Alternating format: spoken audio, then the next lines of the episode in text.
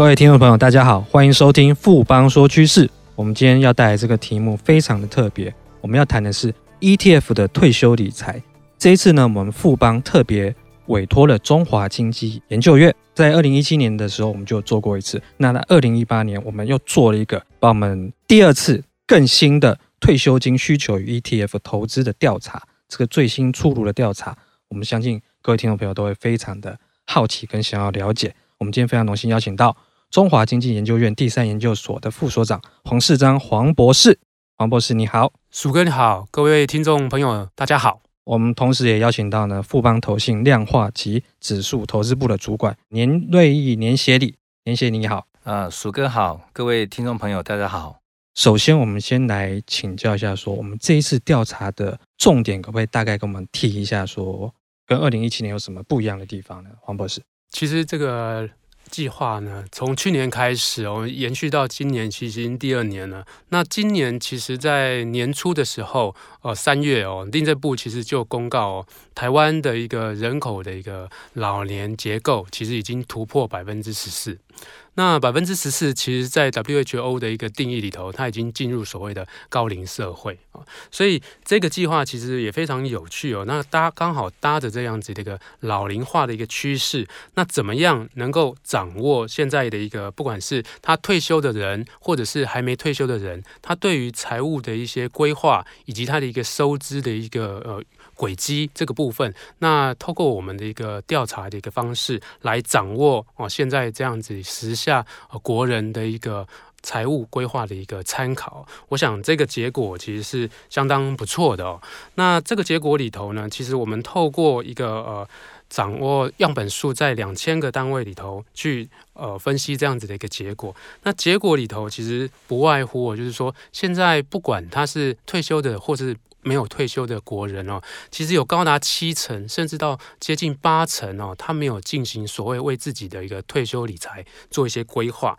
那这个规划其实就很明显的，国人其实这样子的一个需求是有他的一个期待性哦。这个期待其实有高达四成的民众，其实对于未来的退休需求，其实他仰赖的是政府的退休金。那各位听众，您大概也了解到，那政府在最近上台之后，其实有一连串的一些做一些改革。这个改革不外乎就是希望，呃，各个年金能够持续的让它维持住，不要有进入破产的可能哦。所以其实，呃，老龄化的一些财务的自由以及财务的安全，其实也影响到国人未来哦，进入到年老年长之后，他的一些呃生活一些规律哦。所以这个部分来说，呃，确实在仰赖政府退退休金之外，有没有一些可能性哦？借由金融机构或者是个人的理财行为的一个持续，来挹注自己的未来退休生活，这个其实是我觉得是非常重要的。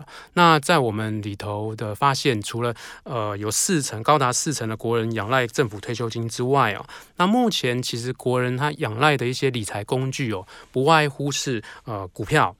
基金以及保险哦。那这个其实都还蛮直觉的，对我们呃来说，其实都还蛮直觉的。那原因是因为呃，这个是在传统的一些理财工具上是确实是一个还蛮大众化的一个产品。但是呃，跟各位报告，就是说呃，近几年来有一个产品叫做 ETF。那这个 ETF 其实在全球其实已经在不断的一个风行，甚至一个非常大幅度的成长的情况下，那台湾目前呢，呃，使用 ETF，就在我们的一个这个调查里头，使用 ETF 的这个比重其实并不是那么的高。黄博士，您这边有提到说，就是其实大部分的人是退休金没有准备，不然就是准备不足，而且可能就是说，即使这一两年开始有些人在准备，可能也是投资一些比较被动式的这个 ETF。那这个部分的话，我可以先请教一下年瑞年协理这边，就是。我们退休理财的时候有没有哪些工具可以使用？就除了刚刚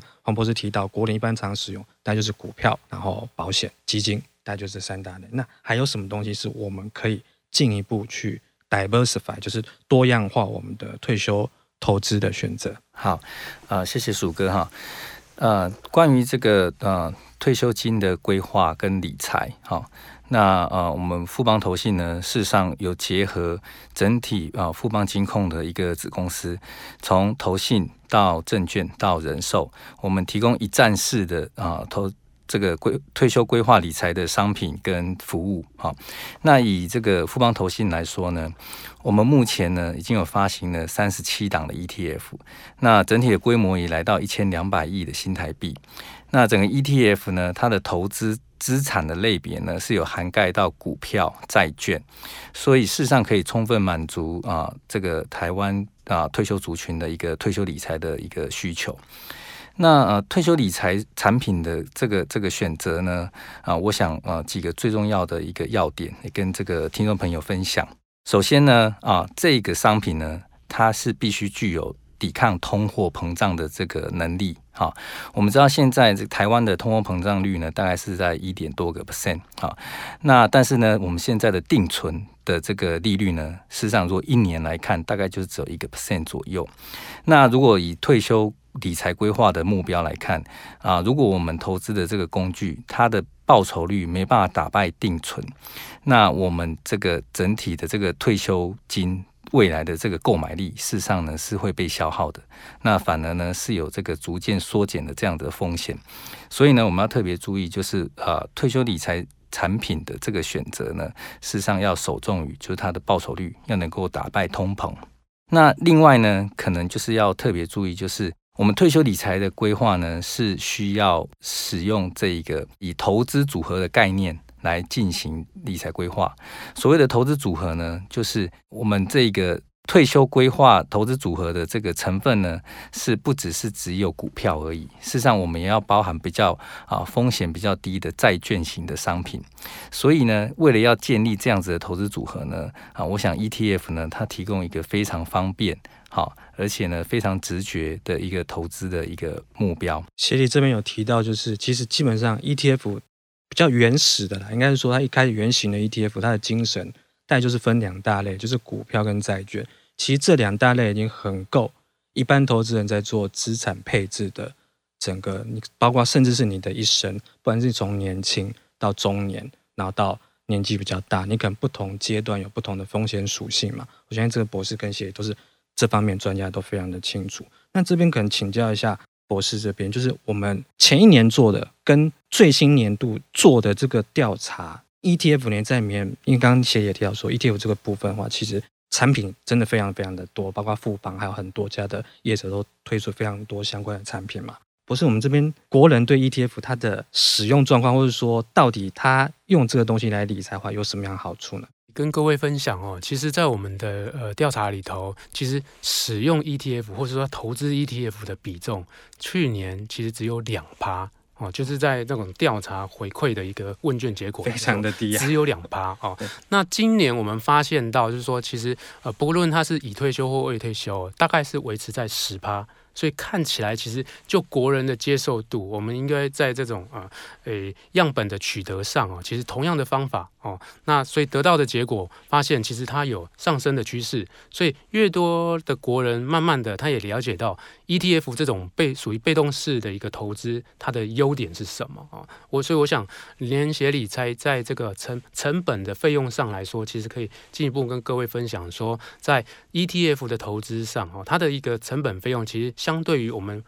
国人习惯的基金来说，成本费用其实相当的低哈，相对来说比较低哦。那另外一个来讲，就是说它可以投资的面向其实也相当的广哦，不仅仅只是股票，然后债券，甚至也有一些产品类、产业类，甚至是地区类啊、区域类的。所以这个其实也也也让国人哦，其实在投资的组合上，其实。就不需要跑到其他国家，或者是到呃透过某些的一个方式去投资其他国家的一个商品。博士这边讲了一个重点哦，就是说其实股债是一个大的一个分类，可问题是说你光是股里面，那可能就有不同地区，可能你有欧洲，你有美国，你有日本，你有印度，你有各个各个地方，你债你有分不同的债，比较低风险的，比较高品质的债，投资债、政府债，跟一些比较。高风险的债，那些其实都已经有包装成 ETF，所以是非常的所谓多元化。那这边谢谢请教一下说，因为刚刚博士有提到一个重点，就是你投资 ETF 的话，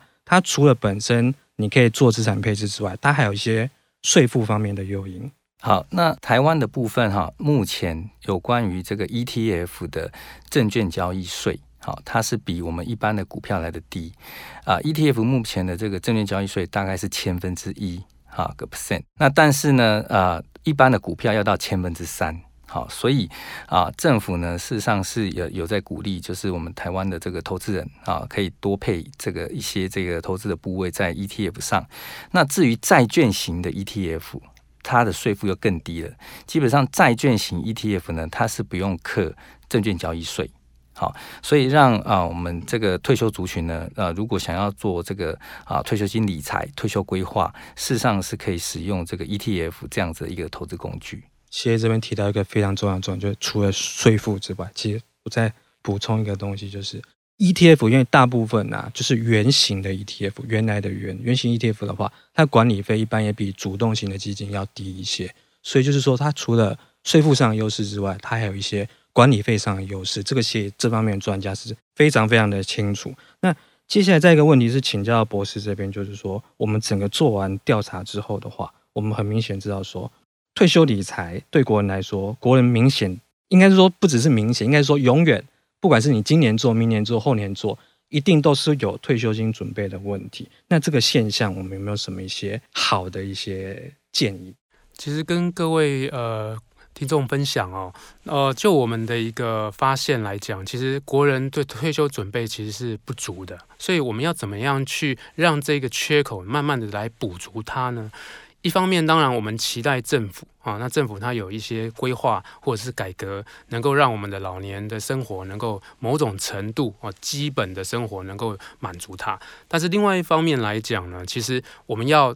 靠自己啊，要靠自己。所以靠自己要怎么靠呢？当然，第一个你要掌握到你要投资什么样子的商品。所以商品百百种，那你要怎么选择对你最有利的？方向、领域跟投资的一个多元性哦，这个我想 ETF 是呃没有问题的。那第二个，在你投资的组合上，除了有你的报酬的一个期待性之外，那风险如何呢控管，让它的一个成本尽量的压低哦。所以我想这个 ETF 也是一个非常特殊的一个产品。那这个部分就跟国人分享的是。就长期来讲啊，尤其是越年轻的族群，其实您可能要越要注意啊。就是说，呃，就学术的观点来说，从一个 life cycle，就是一个人从年轻到老啊，那这个 life cycle 越年轻，其实你对于这种风险性的资产，理论上你要越有那个能力去做一些承担。那你在承担这个有风险的资产的同时，其实高风险其实会怎样带来高报酬？那这个部分，因为你的时间往后退休时间还拉长的时候，其实我们刚刚其实有听到一个循环。我们每个人如果正常的话，其实你会经历多过好几个循环。只要你停利不停扣，然后在一个规模底下持续的去进行，那这个我想在 life cycle 的一个呃小额投资，甚至这种持续性的投资来说，对自己的一个个人理财其实是非常有正面的帮助哦。所以利用这样子长期投资所带来的一个复利效果，是一个哦个人以及国人未来在理财规划上，其实可以值得深思。的一个方向，博士这边提到就是一个时间复利的概念，其实这非常非常的重要，因为其实投资没有师傅啦，市场就是你的师傅。那我相信博士这边也非常清楚说，我们其实有很很多的实证研究，其实有证明到说，为什么这几年 ETF 会这么热，其实也不只是说因为大家去推广，而是说它本身就是有一些长期的一个 power。因为我们也知道说，就连巴菲特大家都知道公认的价值投资的大师。他都非常的推崇 ETF，为什么推崇 ETF？其他能力是远强过于这个东西。可问题是说，他推荐 ETF 是因为它适合一般的投资朋友。那至于说他怎么样实际上有些操作，或是说一些选择的话，这部分可能请教一下协理说，我们如果拿 ETF 来当退休投资的工具的话，我们有什么样子的建议呢？好啊，谢谢鼠哥。那接下来呢，我可能就啊 ETF 的这个选择上呢，跟听众朋友做一个分享。就是啊，目前呢，我们台湾啊已经有挂牌跟这个基金公司发行的 ETF 呢，有分成很多的不同的种类。好，那在这个呃投资上，如果是要长期投资哈，比较偏向这个退休理财，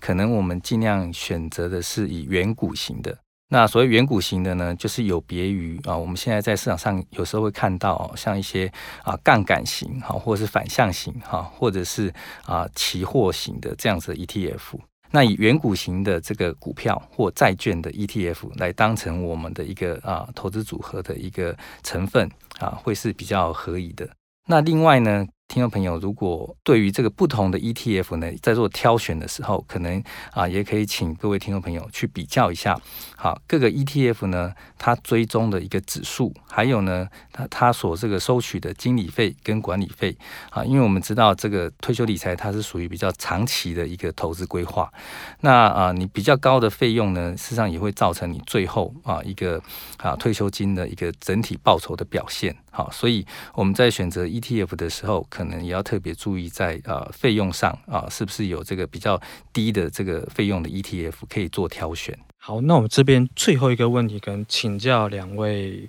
来宾，是不是请那个博士这边先跟我们谈一下说，我们一般在设定不同的人生阶段的时候，你可能年轻的时候，刚刚有提到说所谓的时间复利，我也许我们年轻的时候需要比较积极一点。那我们一般来讲的话，就是大概的就是。比较积极性的投资工具跟比较保守型的投资工具，例如股或是债，这样来分的话，觉得什么样的比重会是比较适合？因为我们都知道说，投资一定要趁早。那你趁早的话，是不是有不同的？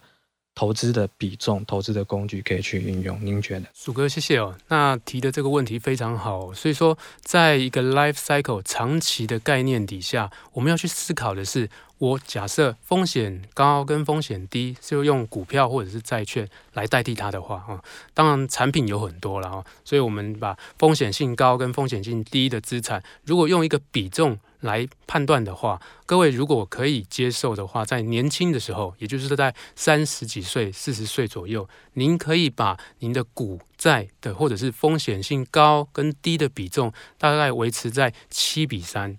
的左右的一个水准哦，那我想在 ETF 的一个组合式商品里头，它其实就啊提供蛮多这种已经已经有那种 life cycle funding 的一个概念去做组合式的商品。那这个部分各位就可以做一个参考。当然，随着时间哦，那我们离退休的时间越来越接近的时候，记得哦，一定要随时去掌握你的一个股债的比例。啊，或者是风险性高低的比例。那在理论上来而言，如果以我们六十五岁要退休的这个时间点来看，那原来我们刚刚提到的七比三的这种比重，您也许在随着时间越接近六十五岁的时候，您又要开始做一些调整。啊，因为毕竟我们啊，在这个期间，您可能有家庭，或者是养育小孩，或者是您要奉养双亲，或者是您有其他很多很多的规划的时候，七比三，慢慢的往六比四、五比五。那在理论上哦，在您如果六十五岁要退休的时候，希望把这个股债的比例啊，把它调整到可能变成三比七，甚至二比八。的这种水位哦，所以这是第一个跟各位分享的。那第二个，就我们的一个这个观察而言，其实年轻人就我们的想象中，他应该冒险性非常高哦。可是，在我们的调查里头，其实，在年轻人这样子的投资的一个方式上来说，呃，国人在我们的个问卷调查里头是非常非常的保守哦。那他在呃三十岁左右这些年轻人哦，我们刚刚讲理论上要七比三。但是在问卷所回馈出来的一个结果来讲，年轻人他的股债比重其实大概变成三比七。我们刚刚讲三比七是哎倒倒过来，三比七理论上要六十五岁才才是这样子的一个比重。可是我们在团队里头的推测是这样，就是说年轻人现在可能他在赚钱这件事情上，因为才刚起步，所以有一些投资，其实我们也看到很多的那个呃。报纸上杂志哦，其实有提到年轻人比较没有钱呐，所以在没有钱的这个前提底下，其实也不是没有钱，就是说我们要怎么样让最有限的这个投资金额能够发挥最大的效益。所以我觉得有一些房呃，我们这市场上的金融机构很多家都有提供类似的商品。那这边其实就要提供给那个听众一个判断的一个标准哦。第一个当然就是要有一个非常好，你信得过。有品牌口碑的公司，那第二个，也许它在提供你商品的配置比重上，呃，多元性其实是相当的够。那您的投资也许也不用花到三千五千，你只要花一千块就可以来进行投资，就是小额的投资。哦，那这个部分，我想未来其实可以让听众朋友哦在搭配上做一些考量。谢谢博士。那协理这边的话，您同意博士这边的一个看法，就是 life cycle，我可能直接买目标到期基金，或者说我有什么其他的方式，就是我们业界这边实务上的话，怎么看这件事？好，啊，谢谢鼠哥哈。那我回应一下刚刚啊黄博士提到的哈。那像现在我们富邦证券啊，我们现在就有提供所有的投资人啊，包含这个啊退休族群要做这个退休理财规划，可以以这个最少是一千块的这个台币哈，就可以进行啊一个投资组合的一个 ETF 定期定额的投资。好，那这样子的一个管道，事实上是让呃有兴趣在对 ETF 这样的一个金融产品的投资人呢，是一个非常方便而且直接的一个。标的，那另外呢，啊，刚刚这个黄博士有提到哈，就是说在不一样的年龄层呢，事实上对。整体的退休理财规划的这个股债的配置的比重啊，要做一个变化。那这个是啊，我们非常赞同的。那最主要的原因呢，就是啊，在年轻的时候啊，我们有比较长的时间可以进行投资。那我们股票部位配多一点啊，可以享受到长期啊股票它整个价格上涨的一个获利。但是呢，到中年啊，我们现在俗称所谓的三明治世代，好，上面有高糖，那下面呢可能也要抚养小孩。那这时候我们在整体的投资上就要比较偏向有规划，风险控管，所以在股票的部位就要啊适当的降下来。那当然到退休时期的话呢，可能最后我们还是讲求的是一个啊稳定配息这样子一个投资标的是比较适宜的。我们谢谢今天两位来宾非常精彩对于 ETF 对于整个退休规划的一个调查的分析，还有整个我们投资方法的这个运用。我们非常谢谢黄世章黄博士，还有年瑞义年协理，谢谢两位。啊，谢谢。经过今天的节目呢，相信各位听众朋友对于所谓的退休投资理财规划如何用 ETF 来进行的话，应该都有更清楚的一个认识了。富邦说趋势，我是鼠哥，我们下周见。